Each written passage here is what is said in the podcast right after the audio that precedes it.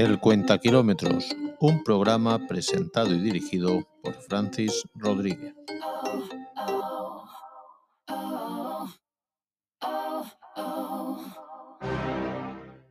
Pregúntate si lo que estás haciendo hoy te acerca al lugar en el que quieres estar mañana.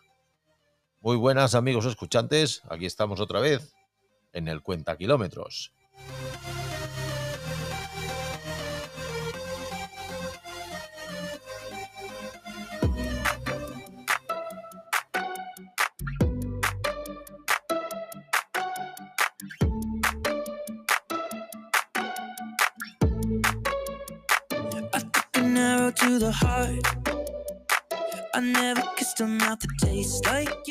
Programa número 54 y como no, siempre viene cargado con cosas referentes al automóvil, ya sabéis, cuenta kilómetros, automóvil, pero eso sí, siempre nuestro trozo estrella de este podcast, que es el que los pocos o muchos o agradecidos seguidores que tenemos les gusta más.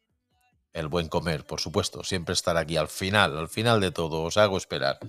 Pues muy bien, hoy el coche de la semana nos acompaña el Hyundai Kona HEV 1600 de motor. Ya sabéis que HEV es un híbrido enchufable. El monumento de la semana.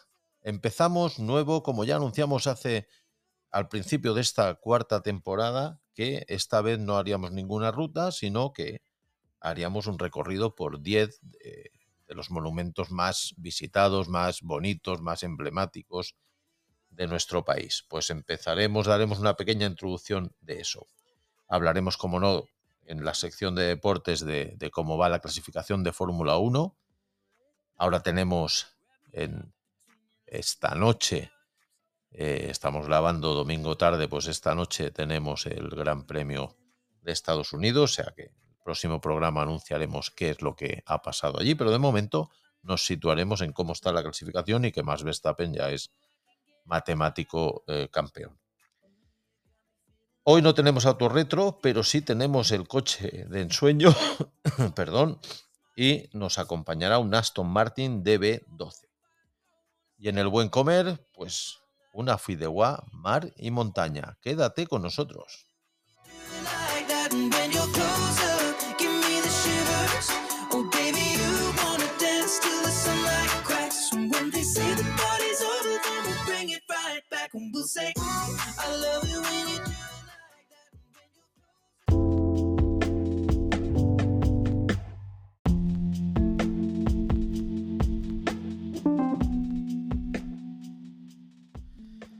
Pues bien, en coche de la semana, en este cuenta kilómetros número 54, tenemos el Hyundai Kona HEV baja o HEV, como prefiráis, prefiráis decirlo, 1.6.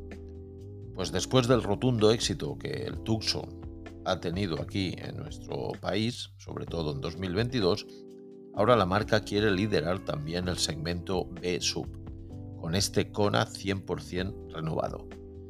Un cuadro digital y multimedia que se extiende todo seguido, particularmente como a mí me gusta, a mí no me gusta estos que ahora ya te ponen delante del volante un cuadro muy pequeñito y luego eh, el super tablet ahí en, el en mitad del frontal, ¿no? Del salpicadero. Yo está chulo, ¿no? Tiene muchas cosas, pero a mí me gusta todavía tener delante del volante lo que es eh, la información básica, ¿no? revoluciones, velocímetro, tener un poco ahí todos esos datos, ¿no? Entonces a mí me gusta que sea todo así extensible, sobre todo queda muy bien, ¿no? Y que todo sea eh, como en, un, en una parte. ¿no? Pues este coche lo mantiene así, el digital y multimedia, todo seguido. Línea final de LED horizontal tanto en la zaga como en el frontal. Son dos de sus principales rasgos exteriores, está muy bien. Y la instrumentación digital de nuevo diseño cambia de aspecto y de color según el modo de conducción seleccionado.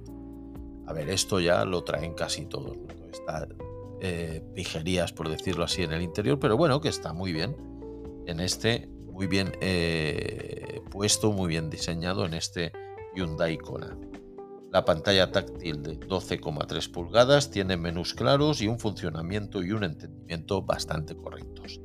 Pasamos a la ficha técnica, que es lo que nos interesa aquí en el cuenta kilómetros, ¿no? Está muy bien que todas estas cosas, ya sabéis que todo esto son el adorno, ¿no? Cuando tú vas a ver un coche, ¿qué haces lo primero, no? Eh, das una vuelta alrededor, pero estás deseando subirte en el volante, ver cómo es la instrumentación y todo esto que os comento, ¿no?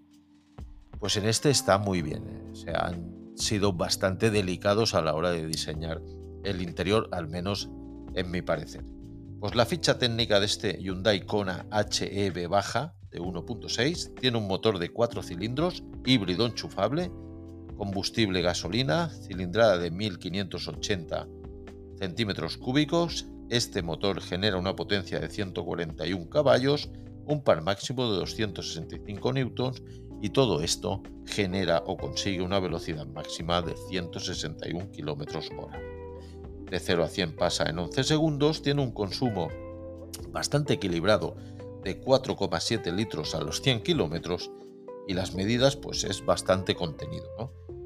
4 metros 300 de largo, 1 metro 800 de ancho y de alto un metro y medio, un poquito más.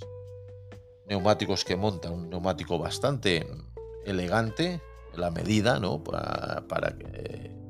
Ya sabéis que hay coches que que el neumático no queda bien, ¿no? Porque les montan neumáticos a lo mejor para abaratar un poquito y el diseño pues no queda bien, uno más de perfil bajo, más de perfil alto. Este la verdad es que queda muy bien, el, monta un 215-55 de llanta 18, está bastante bien. Paletero de 466 litros, bastante aceptable para viajar. Y todo esto tiene un nombre, como siempre.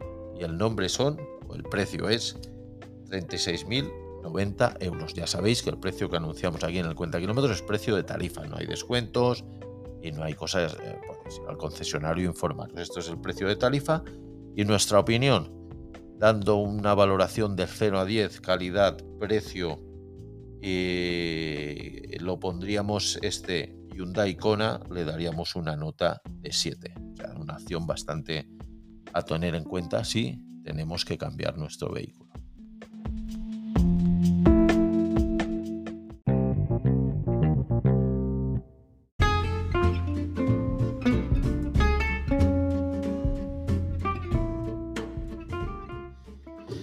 Visitamos un monumento, nueva sección en esta cuarta temporada.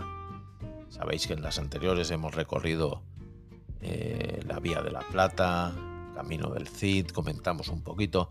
Al final lo dejamos sinceramente porque es bastante eh, más complejo, ¿no? El Vía de la Plata era bastante más sencillo de recorrer. Camino del Cid eh, está muy bien, podéis recorrerlo, pero al final no está tan matizado como lo puede estar eh, el Camino de la Plata. Pero bueno, bien, un gran recorrido a hacer también. ¿eh?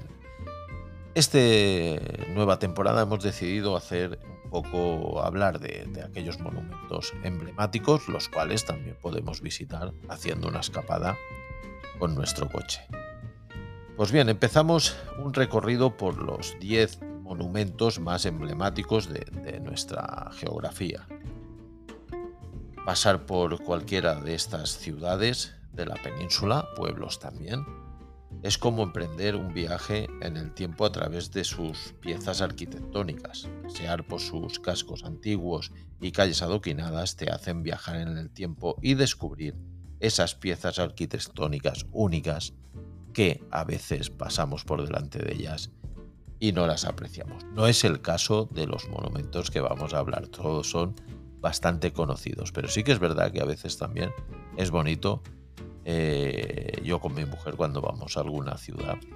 Por cierto, dedico este programa a mi mujer que la tengo en Alemania. No sé si me escuchará y no sabe que le voy a dedicar este programa, pero bueno, pásatelo bien, trabaja mucho, pero pásatelo bien también allí en Alemania. Pues nada, eh, como digo, 10 monumentos que visitaremos a lo largo de esta cuarta temporada.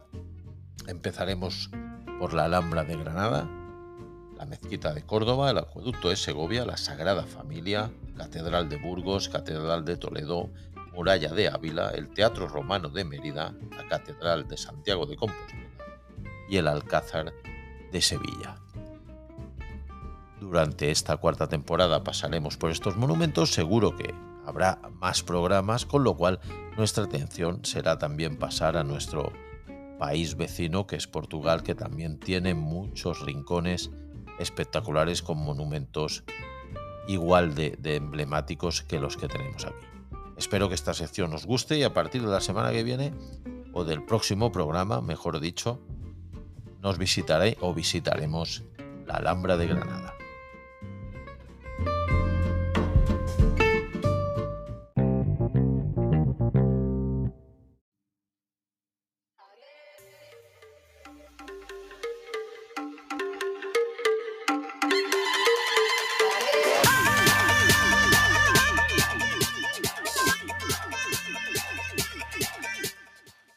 Muy bien, aquí un poco de, introducción o, de cómo está ahora la Fórmula 1. Ya sabéis, estamos grabando por la tarde este domingo y están ahora mismo ya preparándose y a punto de, salir en este Gran Premio de Estados Unidos.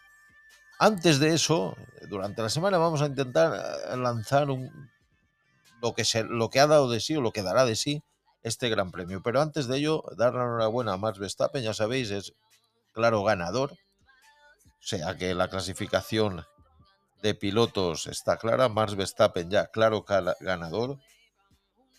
Sergio Pérez segundo. Ahí está la lucha por ese segundo, tercero, cuarto, quinto puesto que hay ahí estos otros cuatro eh, pilotos que se lo van a disputar, que todavía tienen opciones. Sí que es verdad que Carlos Sainz ahora mismo está en quinto y llegar al segundo eh, tienen que pinchar Sergio Pérez Luis Hamilton y Fernando Alonso, pero sí que el segundo puesto, Sergio Pérez, Luis Hamilton, Fernando Alonso y Carlos Sainz, que son en este orden, se lo pueden disputar, ¿no? O sea, Sergio Pérez, como siga siendo tan irregular como lo es hasta, hasta ahora, es posible que pierda esa segunda, incluso la tercera plaza, porque Luis Hamilton viene apretando y luego Fernando Alonso también y Carlos Sainz un poquillo más rezagado, pero también entra en esa batalla. El último Gran Premio, que fue el de Qatar, ganó Max Verstappen, Oscar Piastri y Landon Norris con los McLaren. Los McLaren están empezando esta mitad final de temporada muy bien. Ojo a esto, eh, McLaren, para tenerlo en cuenta para la temporada que viene. Cuarto quedó George Russell, quinto Charles Leclerc, sexto Fernando Alonso, Esteban Ocon séptimo, Valderi Botas y Zhang Yuzu con su Alfa Romeo quedaron octavo y noveno y Sergio Pérez quedó décimo. Abandonos, Carlos Sainz ya no empezó por problemas mecánicos y Hamilton y Sargent no terminaron este Gran Premio de Qatar. La clasificación de constructores, Red Bull está claro que será el que se lleve el gato al agua, con 657 puntos de momento, Mercedes 326, Ferrari tercero 298, Aston Martin y Ferrari se van a, a a pelear por esta tercera plaza, pero llega en el quinto puesto McLaren y ya decimos que está haciendo últimamente unas carreras espectaculares. Sexto Alpine, Williams séptimo, Alfa Romeo octavo, el Haas noveno y Alfa Tauri el décimo.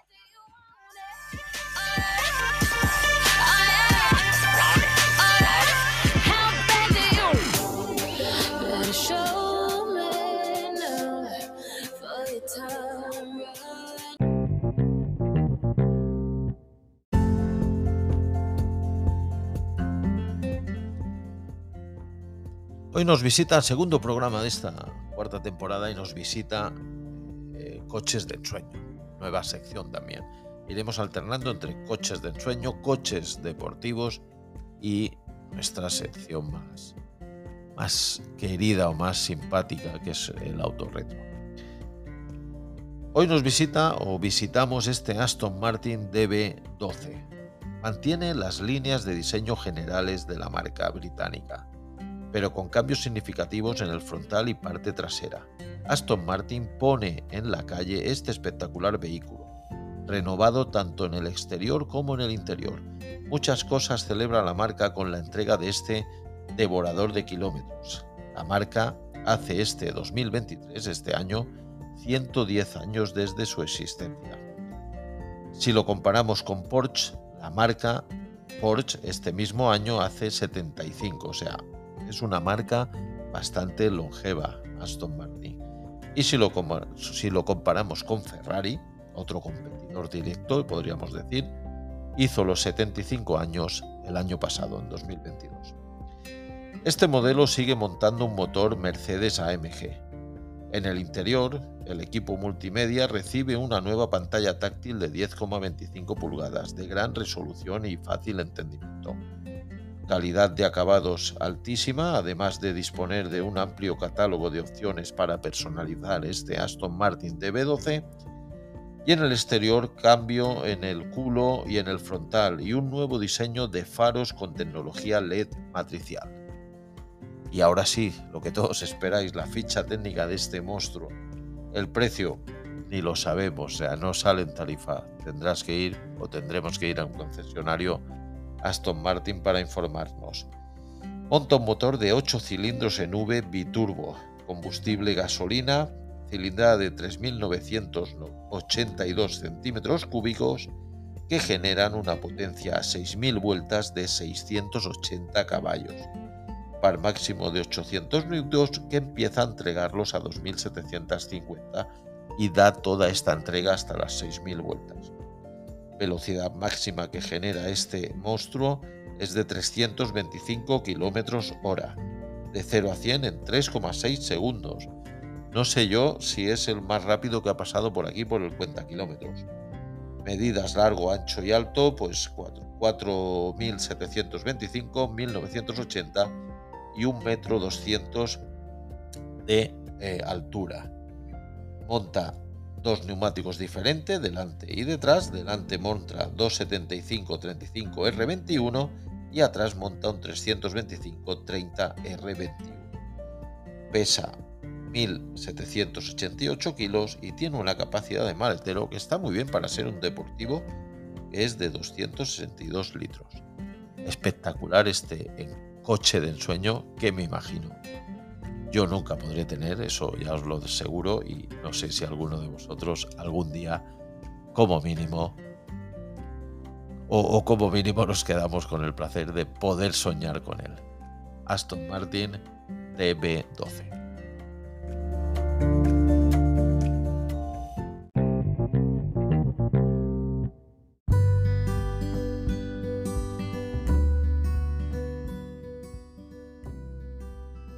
Encendemos nuestros fogones y hoy nos disponemos a cocinar una espectacular fideuá mar y montaña. Como siempre, para cuatro personas. Pues venga, va, preparaos, nosotros vamos a encender fogones, hoy vamos a cocinar a la vez. No, algún día, algún día lo haremos. Y enseñaremos a ver cómo quedan estas recetas. Es decir, que todas estas recetas que anuncio aquí en el Cuenta Kilómetros yo las he cocinado, ¿eh? No, no estamos dando recetas imposibles. Como veis, son bastante sencillas y yo creo que están bastante bien explicadas porque es la forma en la que las hice yo en su día. Pues bien, hoy una fideuá mar y montaña. ¿Ya estáis preparados? Pues venga, 200 gramos de fideos para fideuá. Hay algunos que son específicos de algunas marcas, otros van por medida. Bueno, cogéis aquel que os guste. Pero bueno, estos que con los que yo he hecho la prueba eh, son del calibre 4, creo que era de una de las marcas. Bueno, son gorditos. 200 gramos de carne picada de cerdo. 12 langostinos pelados. 100 gramos de guisantes. Un huevo. Una cebolla. Dos tomates. Un pimiento verde. 4 ajos. 800 mililitros de caldo. De pollo, en mi caso siempre. Pero bueno, hay gente que lo puedes hacer con un caldo así un poquito más contundente o un caldo de pescado incluso. Yo lo hice con caldo de pollo. Y luego romero, perejil, harina, aceite, pimienta y un poquito de sal, como siempre. Y sobre todo, como no, aceite de oliva virgen. Pues venga, encendemos y preparamos. Colocamos los fideos en una bandeja reflectaria con, los, con dos ajos aplastados y dos cucharadas soperas de aceite de oliva virgen. Todo esto lo acompañamos con una ramita de romero y lo metemos en el horno precalentado a 180 y lo dejamos 12 minutitos para que se doren un poquito, cojan esa, ese tostado el, el fideo. Mientras lavamos el perejil y lo picamos menudito, lo mezclamos con la carne picada, el huevo, la sal y un poquito de pimienta y vamos haciendo albóndigas. Las enharinamos y las freímos, las reservamos. Lavamos el pimiento y lo picamos, lavamos y rayamos los tomates, la cebolla y los ajos restantes. Sabéis, dos los hemos utilizado para acompañar a los fideos en su tema dorado, ¿no? Y hemos dicho que utilizábamos cuatro, o sea que los otros dos ahí van. Regamos el pimiento, la cebolla y los ajos, cinco minutitos, añadimos el tomate y rogamos cinco minutos más. Agregamos las albóndigas y los fideos que hemos sacado ya, porque ya han pasado los 12 minutos del horno. Seguidamente los guisantes y el caldo. Cocemos durante unos 5 minutos, incorporamos los, langostinos, los langostinos perdón, pelados y dejamos a fuego medio bajo durante 10 minutitos hasta que el caldito se vaya evaporando. 10 minutos, 12, 15, eso ya lo vamos viendo en la recta final de este plato. Como veis, espectacular. Te queda una fideuá con unas albondiguitas y los langostinos muy, muy exquisita. Espero, como siempre, que os haya gustado. Si la probáis, me ponéis algún comentario, como no.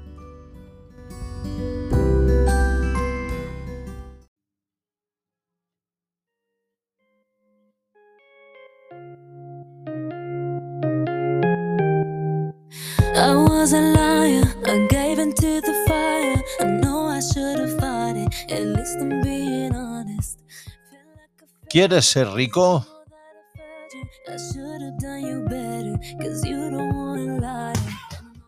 Pues no te afanes en aumentar tus bienes, sino en disminuir tu codicia.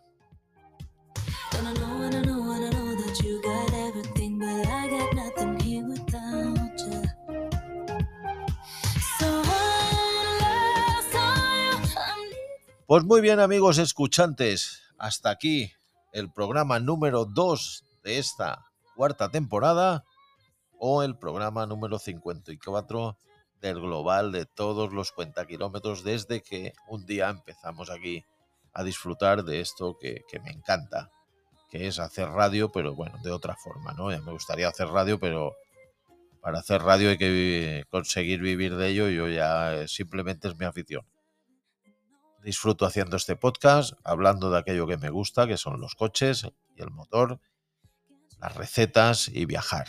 O sea, las tres cosas que, que intento cumplir cada día de la mejor forma posible, las resumo aquí en estos cuenta kilómetros que espero que os gusten. Pues nada, un abrazo amigos, un saludo a mi mujer allí por Alemania, supongo que ya habrá llegado y estará ya preparándose para mañana lunes trabajar por allí. Pues nada, un abrazo, Prin, ya sabes que te quiero, y a vosotros los escuchantes, pues también, también os quiero mucho. Un abrazo y hasta el próximo Cuenta Kilómetros. No me dejéis.